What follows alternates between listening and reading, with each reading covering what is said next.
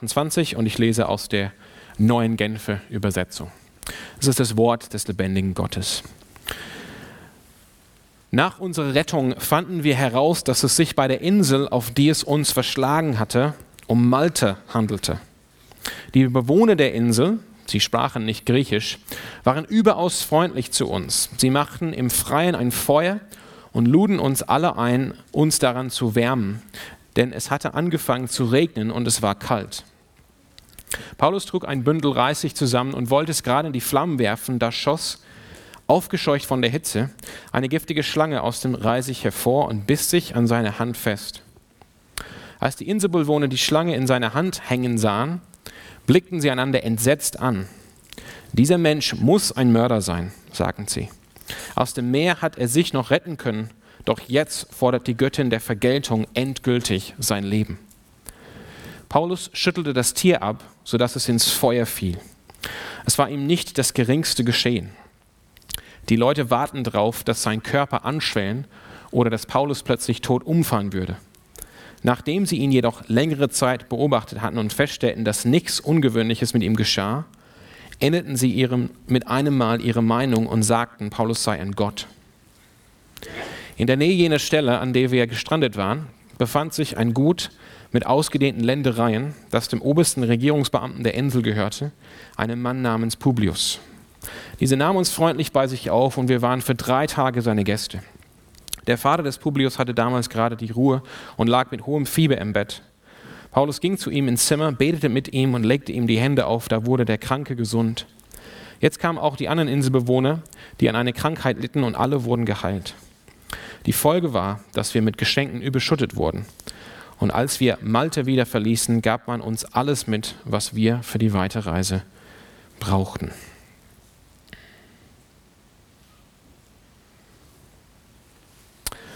Ja, diese Woche waren Alex Röhm, äh, Brandon, Alex Gasnich und ich auf der Calvary Chapel Pastoren- und Leitefreizeit in, in am, Millstadt am See in Kärnten. Und äh, es war ja gleich nach Australien mit Sonne und Sand, waren wir mitten im Schnee. Also war ich mitten im Schnee auf jeden Fall. Es war ein großer Segen allerdings für uns diese Woche, Montag bis Freitag. Wir hatten Sonnenschein, natürlich Kälte, minus 15 Grad in den Bergen.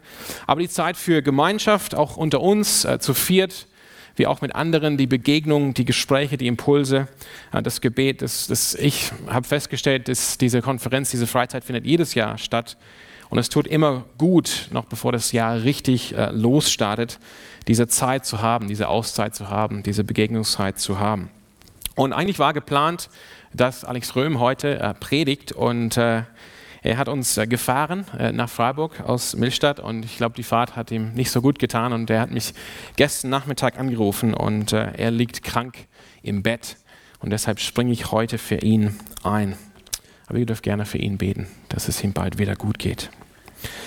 Ja, wir nähern uns dem Ende der Postgeschichte und starten in dieses äh, letzte Kapitel, äh, 28. Und ihr erinnert euch, wie, wie Lukas schon im letzten Kapitel äh, begonnen hat. Er, beschreibt die, die Reise von dem Apostel Paulus nach Rom. Er berichtet uns von dieser wichtigen Reise. Und letzten Sonntag haben wir gesehen, wie die Feuerprobe von diesem Sturm, auch von dem Schiffbruch, diese Feuerprobe hat dazu geführt, dass Paulus, obwohl er ein Gefangener war auf dem Schiff, ähm, als wahre Leiter in der Krise herausgeragt ist. Und wir endeten letzte Woche damit, dass alle, die auf dem Schiff waren, äh, mit, mit Paulus es sicher an Land geschafft haben. Und in unserem Text heute Morgen haben wir gerade eben gehört, dass es sich bei der Insel um Malte handelt. Und wir bekommen Lukas Bericht von dieser Zeit. Es sind insgesamt drei Monate, die Paulus und seine Reisegefährten auf dieser Insel Malta verbringen, bevor sie nach dem Winter die Reise nach Rom fortsetzen. Und der Bericht ist recht kurz, immer ein bisschen länger in der NGÜ als in den sonstigen Übersetzungen, aber doch recht kurz. Äh, denn Lukas Fokus in dieser Zeit ist eben die Reise von Paulus nach Rom, nicht unbedingt die Aufenthalte unterwegs wie ich letzten Sonntag gesagt habe, Rom steht stellvertretend für die Erfüllung der Verheißung von Jesus in der Apostelgeschichte 1, also ganz am Anfang in Vers 8 von Kapitel 1, dass sein Evangelium, verkündet wird in Jerusalem, in Judäa, in Samarien und bis an das Ende der Welt. So der, der, der Gedanke ist konzentrische Kreise. Fängt an in Jerusalem, dann Judäa, Samarien und bis an das Ende der Welt. Und Rom, die damalige Weltstadt, Hauptstadt des Römischen Reiches, steht stellvertretend für die Erfüllung von dieser Verheißung. Deshalb ist es Lukas wichtig, dass wir mitbekommen, wie der Apostel an die Heiden, der Apostel an die Nationen Paulus, den Weg nach Rom geht. Und so schreibt äh, Kommentator Eckhard Schnabel folgendes: Zitat, dass Paulus den schweren Sturm überlebt, sowie den Versuch der Soldaten, alle Gefangenen zu töten. Ihr erinnert euch, als es klar war, dass das Schiff doch irgendwie sicher ist. Den Schiffbruch wie auch den Schlangenbiss, das unterstreicht, dass er, Paulus, der berechtigte und anerkannte Zeuge Gottes ist so wie das seine Botschaft, die von Gott bestätigte gute Nachricht für Juden und Heiden ist. Das ist Lukas Ziel hier, dass wir das erkennen, dass, dass Paulus der bestätigte, anerkannte Zeuge Gottes ist. Er wird nach Rom gehen, um dort Jesus Christus zu verkünden und auch zu bezeugen, auch vom Kaiser Nero selbst. Und er hat nämlich die Botschaft, die von Gott bestätigte Botschaft, die gute Nachricht, und ist eine gute Nachricht nicht nur für Juden, sondern auch für Heiden. Das ist das übergreifende Thema von Lukas. Er möchte, dass wir sehen, wie Gott Paulus durch alle Schwierigkeiten hinweg durchbringt und bis nach Rom führt. Aber in Paulus Worte hört es sich so an. So schreibt es Paulus in 2. Korinther Kapitel 5 und Abvers 19.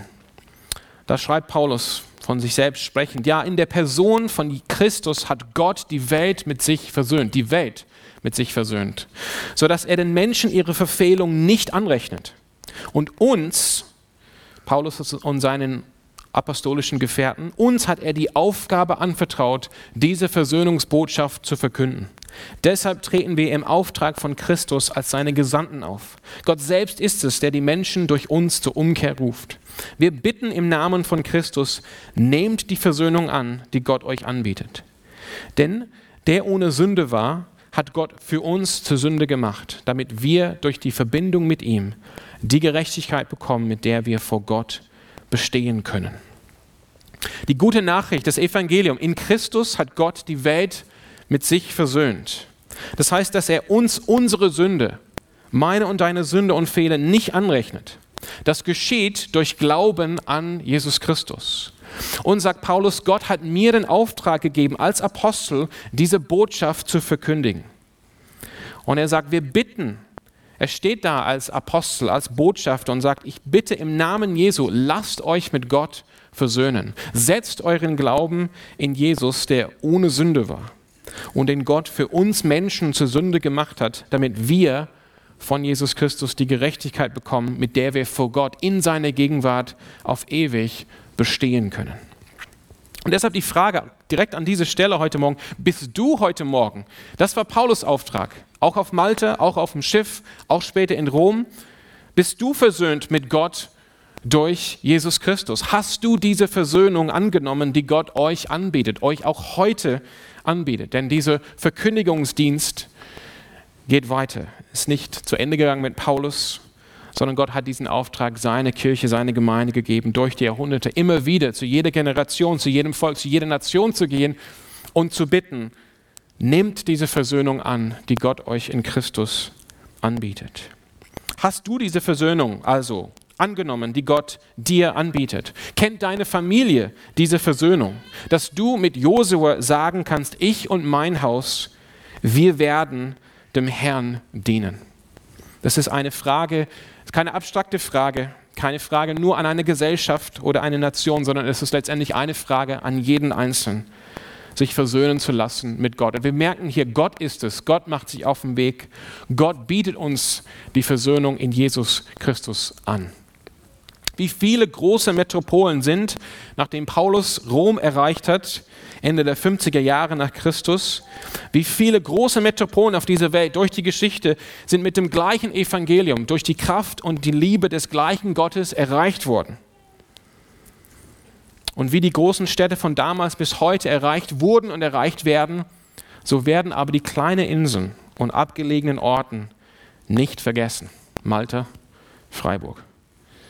London, Paris, New York haben nie einen Apostel von Jesus Christus gesehen. In Tokio und Shanghai auch nicht.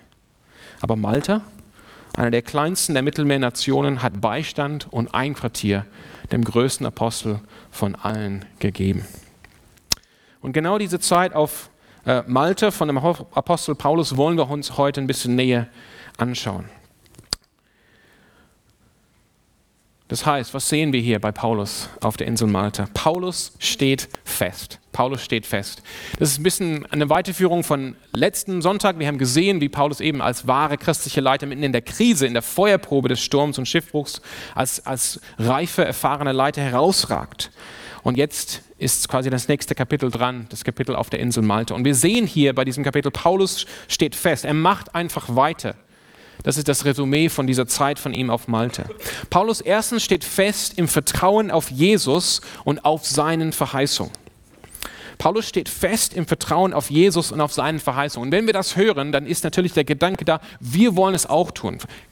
Paulus schreibt in 1. Korinther 11, folge mir nach, wie ich Christus nachfolge. Paulus ist für uns ein Beispiel. Wir wollen auch feststehen. Nicht nur in der Krise, sondern auch in dem normalen Leben oder auch nach der Krise, auch in der nächsten Etappe. Wir wollen immer feststehen im Vertrauen auf Jesus und auf seine Verheißung. Ist schon viel, wenn man überlegt, was Paulus in dieser letzten Episode seines Lebens durchgemacht hat. Und ich glaube, wir können alle uns ein bisschen damit äh, verbinden, denn wir haben auch, wenn wir die, uns die letzten Jahre anschauen, wir haben auch viel irgendwie auch erlebt. Paulus war schon zwei Jahre in Gefangenschaft in Caesarea. Er dachte irgendwie, diese Zeit geht nie zu Ende. Äh, der römische Gouverneur hat das immer wieder ähm, ähm, weitergeschoben, hat den Fall nicht aufgearbeitet, weil er dachte, er kriegt vielleicht äh, Geld von den Juden, wenn er das tut. Das heißt, zwei Jahre lang saß Paulus da und wusste nicht, wie es mit ihm weitergeht. Es war so eine Art Limbo, in dem er saß. Dann kommt auf einmal diese lange Schiffsreise nach Rom und dann der orkanartige Sturm. Zwei Wochen lang wird er herumgetrieben, äh, umhergetrieben auf offenem Meer. Dann der Schiffbruch und, wie wir letzten Sonntag gesehen haben, er bleibt fest in diesen ganzen Situationen. Er bleibt fest und so kann er die Leitung und Verantwortung übernehmen und dafür sorgen, dass alle gestärkt aufs Land kommen. Und nun am Land angekommen, er ist er dabei und die meisten von uns, wir freuen uns, wenn wir auf Malta fliegen, dass wir einfach am Strand in der Sonne sitzen können. Aber Paulus kommt natürlich ans Land, wahrscheinlich klitsche, klitschenass. Es ist früh morgens, es ist kalt, es, der Wind weht, es, ist, es regnet. Und er möchte den Inselbewohnern helfen, dass sie ein Feuer machen. Und dann kommt das. Gerade will er das Reisig aufs Feuer werfen. Und da kommt eine giftige Schlange raus und beißt sich fest an seine Hand. Schön. Schön. Man kann sich vorstellen, wie einfach so, hm. Als wir neulich in Australien waren, ähm, erzählten Freunde ähm, von uns davon, wie sie ihrem Sohn, ich glaube, der Sohn war zehn, elf Jahre alt, sie haben ihrem Sohn eine kleine, nicht giftige australische Python geschenkt. Und aus irgendeinem Grund, ähm, ich meine, es war nachts und es gab ein Problem im Terrarium. Irgendwie sah es, also zumindest hat der Sohn gedacht, es sah jetzt nicht gut aus für diese Schlange ich muss jetzt eingreifen. Und dieser Sohn, Zehnjährige, hat versucht, nachts dieses Problem zu lösen. Und äh, mit dem Terrarium, was auch immer es war. Und dann war die Schlange so aufgeregt, dass sie mitten in der Nacht einfach fest in seine Hand gebissen hat und nicht losgelassen hat. Und es ist keine riesige Schlange, keine riesige Python, aber trotzdem, ne? Schlangen sind eher unheimliche Tiere für die meisten von uns. Und wenn man dann denkt, man, steht, man ist mitten in der Nacht irgendwie im Halbschlaf und da hängt eine, eine Schlange von der Hand. Die Eltern hören so Schreie von seinem Zimmer und die kommen da rein und sehen, ja, hängt eine Schlange von der Hand. Sohn hat Panik und, äh, und die kriegen diese Schlange nicht wieder weg. Ich meine, das ist eigentlich eine komische Vorstellung, da irgendwie eine Schlange zu ziehen. Und die müssen dann irgendwie googeln, wie kriegt man eine solche Schlange von der Hand abgelöst wenn sie gebissen hat und nicht loslässt. Und irgendwann kommen sie darauf, dass man Hand und Schlange unter fließendem Wasser halten muss. Eine surreale Situation, wie es nur in Australien geben kann wahrscheinlich. Auf jeden Fall, als Alex Röhm und ich diese Woche gesprochen haben, waren wir beide einig, wäre einem von uns das passiert. Wir werden gerade Schiffbruch erleben, wir sitzen da am Strand, klitschenass, es regnet, es ist kalt, wir versuchen ein Feuer zu bauen. Und dann kommt ähm, und dann kommt das. Wir, wir wollen Holz aufs Feuer werfen und dann ähm, jetzt hängt eine Schlange von der Hand, jetzt das auch noch, dann wären uns in dem Moment, waren wir uns einig, bestimmte Worte entwichen, die Lukas hier nicht von Paulus berichtet und die nicht unbedingt zu einem Apostel passen. Paulus steht fest auf dem, was Jesus ihm gesagt hat. Das hat auch, hat, haben auch die Kommentatoren geschrieben. Ähm, ich, es ist fast, es ist schon krass hier, dieser Apostel. Jesus hat ihm aber gesagt, persönlich, wenn ihr euch erinnern könnt, noch in, in Israel, dass er nach Rom muss, dass er aussagen muss über Jesus vor dem Kaiser. Und äh, das war nicht eine allgemeine Verheißung, so die, die, das Evangelium muss irgendwann mal nach Rom kommen, vielleicht hast du was damit zu tun, sondern es war ein ganz persönliches Wort an, an Paulus, du musst aussagen vor dem Kaiser. Und Paulus steht fest auf dem, was Jesus ihm gesagt hat. Er, er weiß auch in diesem Moment, wo die Schlange von seiner Hand hängt, ähm, ich kann Jesus Christus vertrauen. Ähm, ich, kann, ich kann mich auf seine Verheißungen stellen. Das ist natürlich der gleiche Apostel, der uns Römer 8 schreibt. Das ist der, der gleiche Apostel, der uns 1. Korinther 1 und 3 schreibt, der, wo, er, wo er uns diese große Verheißung gibt und im Prinzip sagt, setzt euer Vertrauen in Gott. Wenn Jesus was sagt, wenn Gott was sagt, ihr könnt damit rechnen, dass es verlässlich ist, ihr könnt euer Leben darauf aufbauen. Und das, finde ich, hier ist ein krasses Beispiel davon. Die, die, Inselbewohner erkennen sofort, dass es eine giftige Schlange ist. Damals wurden Seereisen angesehen oder, oder gesehen als beste Gelegenheit für die Götter, dass sie Vergeltung ausüben auf die Schuldigen. Ihr denkt auch an die Reise von Odysseus nach dem Trojanischen Krieg und was er da alles abbekommen hat von Poseidon. Also Seereisen waren so gesehen, als das ist die Gelegenheit, wo die Götter einfach richtig durchgreifen können und Vergeltung ausüben können, wenn einer schuldig ist. Das heißt, eine sichere Reise auf, auf dem Meer war ein Zeichen von Unschuld. Und so schlussfolgen diese Bewohner, von der Insel Malte, dass Paulus eine besonders schlimme Tat begangen hat. Die sagen, dass er ein Mörder ist, weil sie haben gesehen, das Schiff, auf dem er war, ist zu Schiffbruch gekommen. Das heißt, das war ein Versuch von den Göttern, Paulus ums Leben zu bringen. Und jetzt, kurz nach diesem Schiffbruch, wird er von einer giftigen Schlange gebissen, noch auf dem Strand. So schreibt ein Kommentator, etwas lustig, wie ich finde. Ihre theologischen Überzeugungen und ihre Erfahrungen mit Schlangenmisten führten zu einer großen Skepsis bezüglich Paulus Perspektiven. Wenn nach längerer Zeit Paulus nichts passiert, allerdings enden sie ihre Meinung und sagen, Paulus sei ein Gott. Und auch hier ist die Logik ein Stück weit nachvollziehbar. Jemand, der Schiffbruch und eben giftigen Schlangenbiss überlebt, muss eine Person sein, in der göttliche Kraft irgendwie offenbart wird. Und es ist spannend, wenn Lukas später im Vers 8 von unserem Text berichtet, wie Paulus den Vater von diesem Regierungsbeamten Publius heilt, erwähnt er. Und das ist das einzige Mal in der Postgeschichte, wo das extra so erwähnt wird, dass Paulus betete und erst dann die Hände auflegte. Damit sollte klar werden, auch für die Leser, auch für die Bewohner von Malte, Paulus ist selbst kein Gott, Paulus ist nicht göttlich, Paulus hat keine göttlichen Kraft der Heilung in sich, sondern es ist die Kraft Gottes in Jesus Christus, die heilt. Und Paulus betet und bittet Gott um sein Eingreifen zur Heilung. Manche fragen tatsächlich, ob die Schlange wirklich giftig war, unter anderem, weil es heute auf Malta keine giftigen Schlangen gibt, bis auf die europäische Katzennatte. Wir hatten ein bisschen über Schlangen heute Morgen. Ne? Die europäische Katzennatte, die ihr Gift aber nicht bei gewöhnlichen Schlangenbissen abgibt. Und deshalb fragen sie, ob die Bewohner einfach abergläubig waren. Aber, wie Lenski schreibt, Zitat, nimm das Wunder aus diesem Bericht und es bleibt nur eine sinnlose Geschichte zurück. Diese Inselbewohner sahen, was sie sahen und sie wussten den vollen Effekt eines Schlangenbissens oder kannten, sie kannten es von eigenen traurigen Erfahrungen. So war es ein Wunder für sie, dass Paulus nicht tot umgefallen ist.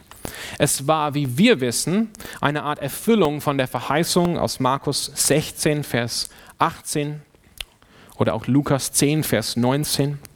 Es war ein Wunder von Jesus Christus. Es war ein Wunder von Jesus Christus, damit das Evangelium auf Malte Fuß fassen kann. Und es war auch eine Bestätigung für alle Leser der Apostelgeschichte. Paulus ist unschuldig. Er ist der berechtigte und anerkannte Zeuge Gottes. Seine Botschaft ist die von Gott bestätigte gute Nachricht für alle Menschen, für Juden und Heiden. Es ist immer wieder, was wir sehen. Zeichen und Wunder bestätigen das Evangelium. Dort, wo das Evangelium verkündet wird, vor allem in Gegenden, wo das noch nicht verkündet wurde, wo es gar keine Geschichte des Evangeliums oder des Christentums gibt, dort erwarten wir Zeichen und Wunder als Bestätigung dieser Verkündigung. Paulus steht fest im Vertrauen auf Jesus und seine Verheißung und darum, zweitens, steht Paulus fest in der gelebten und praktischen Liebe. Darum steht Paulus auch fest. Er, er, weiß, wem er geglaubt hat, er weiß, wem er gehört, er weiß, wem er dient und darum steht er auch fest in der gelebten und praktischen Liebe. Er tut, was Jesus sagt und er gibt uns ein Beispiel von dem, was er selber im Galaterbrief schreibt. Das heißt in Galater 6, die Verse 9 bis 10 folgendes von Paulus. Galater 6, 9 bis 10. Lasst uns daher nicht müde werden, das zu tun, was gut und richtig ist. Denn wenn wir nicht aufgeben, werden wir zu der von Gott bestimmten Zeit die Ernte einbringen. Nochmal eine Verheißung. Wir wollen nicht müde werden, wir wollen nicht aufgeben. Und wenn wir das nicht tun, werden wir, werden wir bestimmt eine Ernte einbringen. Solange wir also noch Gelegenheit dazu haben, wollen wir allen Menschen Gutes tun, ganz besonders denen, die wir durch den Glauben zur Familie, die wie wir durch den Glauben zur Familie Gottes gehören. Paulus dient äh, aus Liebe zu seinen Mitreisenden. Und diese Liebe ist die Liebe, die von Jesus Christus kommt. Wir, wir haben das letzten Sonntag gesehen. Das ist in gewisser Weise eine Fortführung von dem, was Paulus schon im Kapitel 27 gezeigt hat. Er übernahm Verantwortung um dafür zu sorgen, dass alle auf dem Schiff essen, dass sie leiblich gestärkt werden und dass sie durch das Wort Gottes auch seelisch ermutigt werden für den bevorstehenden Schiffbruch. Und nun am Land ist das Erste, was er macht, wovon Lukas uns berichtet, ist, dass er dabei ist, Reisig zu sammeln für das Feuer, damit alle, damit alle 276 vom Schiff, damit alle warm und trocken werden können. Das ist wichtig als Apostel als erfahrener und reife und angesehene christliche Leiter hält sich Paulus nicht für so wichtig, dass er nicht bereit wäre, niedere Tätigkeiten und Diensten auszuführen. Er sammelt Holz. Das ist für ihn gar kein Problem. Er packt an. Ich finde, das ist eine, das ist eine wichtige Sache für, auch für uns, wo wir einfach Christen sind. Wir wollen auch immer wieder anpacken und uns nicht für zu wichtig denken, dass wir auch bei diesen kleinsten Dingen nicht anpacken können, aber vor allem wieder für Leiter. Paulus hat nicht die Anstellung, das wird schon jemand anders machen, ich kann mich jetzt zurücklehnen oder hey, ich bin irgendwie jetzt hier die, der neue Leiter vom Schiff und ich, ich mache hier mein Kommandopost auf und gucke, dass ich anderen sage, was sie zu tun haben. Und es war ihm nicht einfach egal, sondern er ist bereit anzupacken. Er ist bereit, auch seine Hände schmutzig zu bekommen, dass er diese niedrige, demütige Dienste auch tut. Niemand kann leiten, habe ich letzten Sonntag gesagt, wenn er sich nicht unterordnen kann. Und ich würde dem hinzufügen, niemand kann leiten, wenn er nicht den Blick hat zu erkennen, was gemacht und getan werden muss und auch die Bereitschaft bringt, dann auch selber anzupacken. Später berichtet Lukas wie Paulus auch hier aus der Liebe zu seinen Mitmenschen in Jesu Namen die Kranken auf der Insel geheilt hat. Und mit dem gesamten bisherigen Bericht der Apostelgeschichte hinter uns ist es eigentlich unmöglich zu denken, auch wenn Lukas das nicht ausdrücklich erwähnt, eben weil sein Fokus ist, dass Paulus nach Rom kommt. Es ist unmöglich zu denken, dass auf Malte Paulus nur Menschen geheilt hat und Holz gesammelt hat und nicht das Evangelium verkündet hat. Paulus dient und hilft praktisch, und er dient auch geistlich als Botschafter von Jesus Christus. Und er erzählt von Jesus Christus und er bringt die Anliegen der Menschen vor Gott und bittet um Gottes übernatürliche Eingreifen. Das wollen wir als Christen auch tun. Wir wollen immer wieder dienen und helfen praktisch. Wir wollen auch dienen geistlich, auch wenn wir nicht Evangelisten sind, alle, vielleicht nicht alle die Gabe der, eines Evangelisten haben, dass wir auf offener Straße zu wildfremden Menschen so das Evangelium verkünden können. So sind wir alle Botschafter von Jesus Christus. Und Petrus sagt uns, wir sollen alle Zeit bereit sein, eine Antwort zu haben für jeden Menschen, der uns fragt, warum haben wir die Hoffnung in uns, die wir haben in Jesus Christus. Und auch wir sollen ein Herz haben von Liebe für unsere Mitmenschen, nicht nur für unsere Geschwister, dass wir immer wieder bereit sind, die Anliegen der Menschen vor Gott zu bringen und um sein Eingreifen zu bitten und auch dann praktisch zu dienen, wo wir können.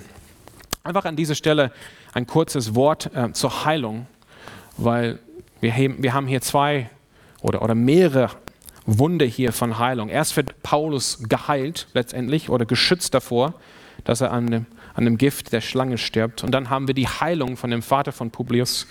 Und dann haben wir eine Reihe von weiteren Heilungen. Wir wissen nicht mehr, äh, nicht wie viele, die danach geschehen. Einfach da ein paar kurze Sätze dazu. Erstens, wer nach Gottes Willen lebt, der erfährt viel Leid. Psalm 34, Vers 9 äh 19.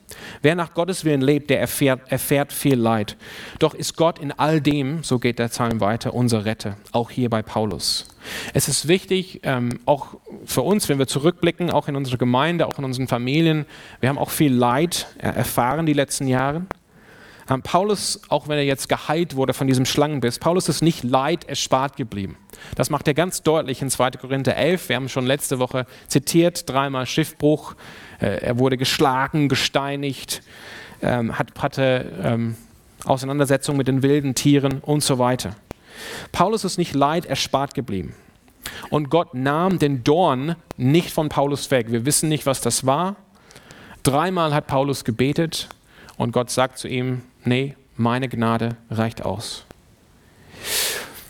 Das ist das Erste. Wenn wir solche Berichte lesen, sollen wir nicht denken, Paulus ist einfach immer wieder glatt davongekommen und hat ein leichtes Leben geführt. Nein, Psalm 94, 19, wer nach Gottes Willen lebt, der erfährt viel Leid. Wir leben, wie gesagt, in einer gefallenen Welt.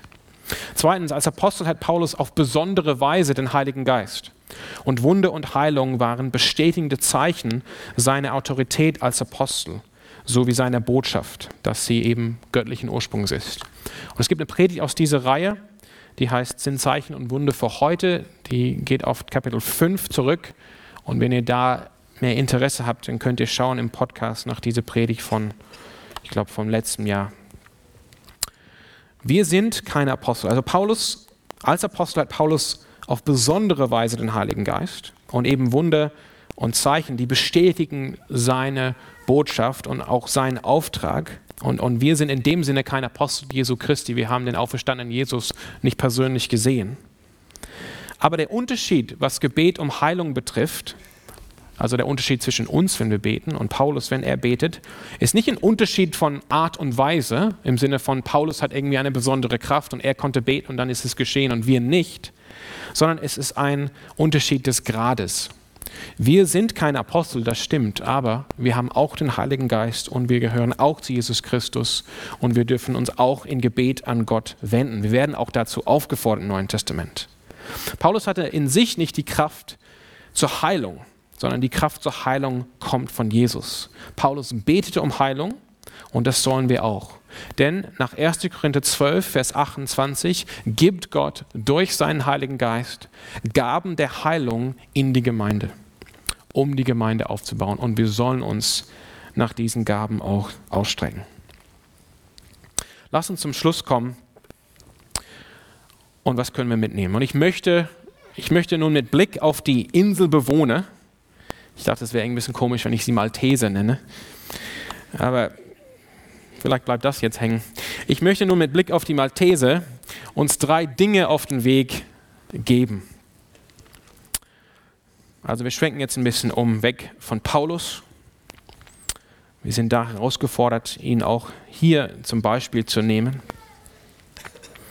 Wir sind auch herausgefordert, auch nach Gottes Gaben der Heilung, auch in diese Gemeinde ähm, zu suchen, auch zu wissen, dass das nicht heißt, dass immer wenn jemand krank ist, dass Gott eine Heilung schenken wird oder dass wir als Christen nie durch Leid oder schwere Zeiten durchgehen müssen.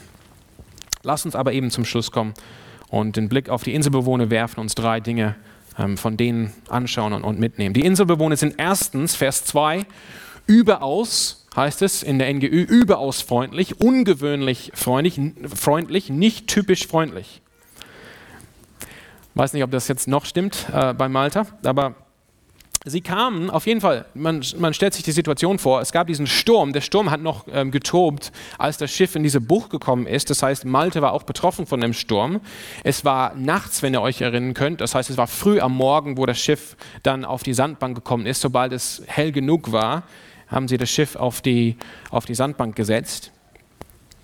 Und diese Menschen äh, von der Insel, und damals wahrscheinlich gab es keine kleine so Stranddörfer direkt an der Küste, sondern die Leute waren eher ein bisschen im Landesinneren, um sich zu schützen ähm, vor ähm, An Angriffen auf die Insel vom Meer.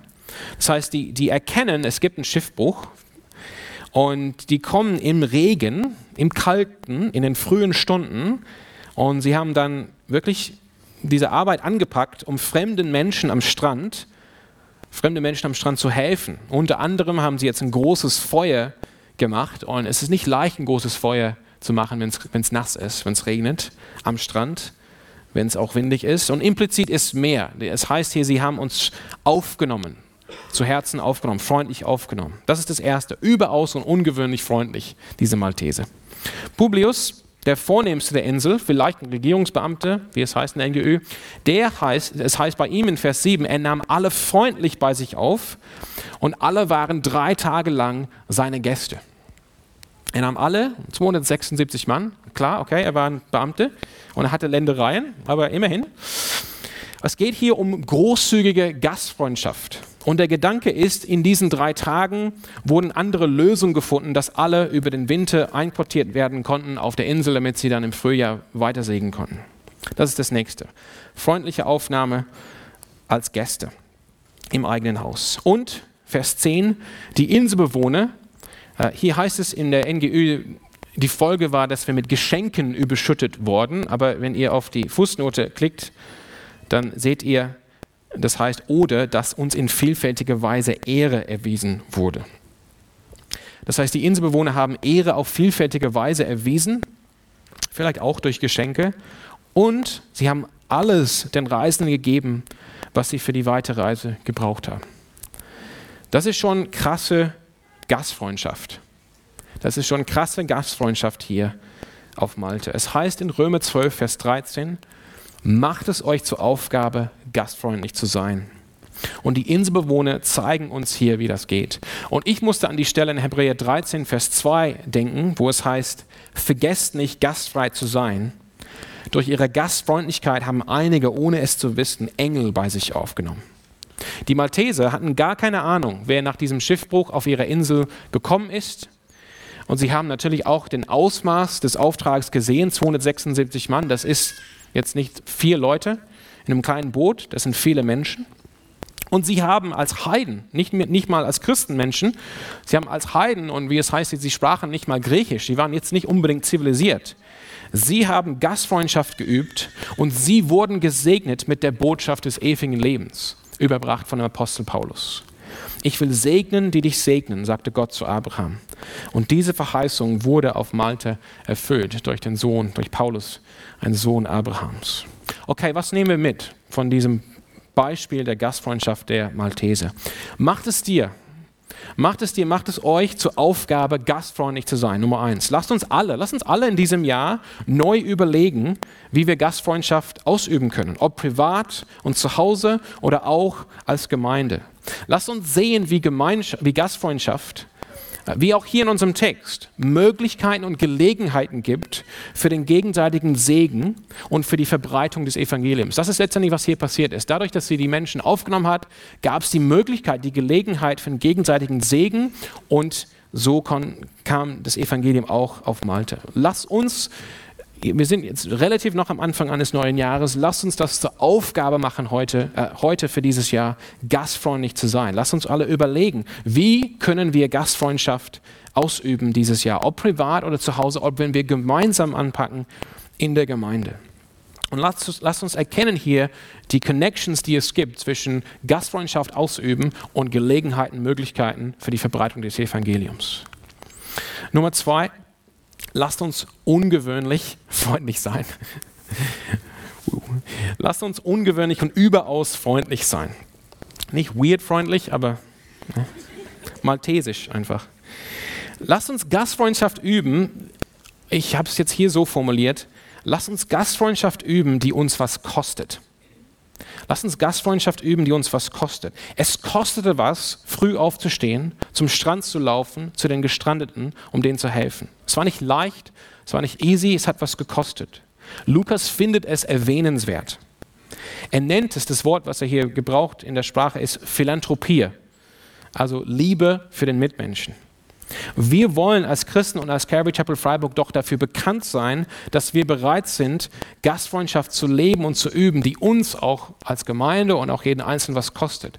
Gastfreundschaft richtig zu üben, kostet Zeit, kostet Mühe, kostet Geld, kostet Geduld, kostet auch Unbequemlichkeit. Eben 276 Menschen auf einmal am Strand im Winter zu haben mit Regen, Sturm und Kälte, ist keine kleine und einfache Besuch. Doch ohne zu zögern haben diese Maltese die Menschen aufgenommen. Lass uns überaus freundlich sein, lass uns Gastfreundschaft üben, die uns was kostet. Und drittens, lasst uns großzügige Gastfreundschaft üben.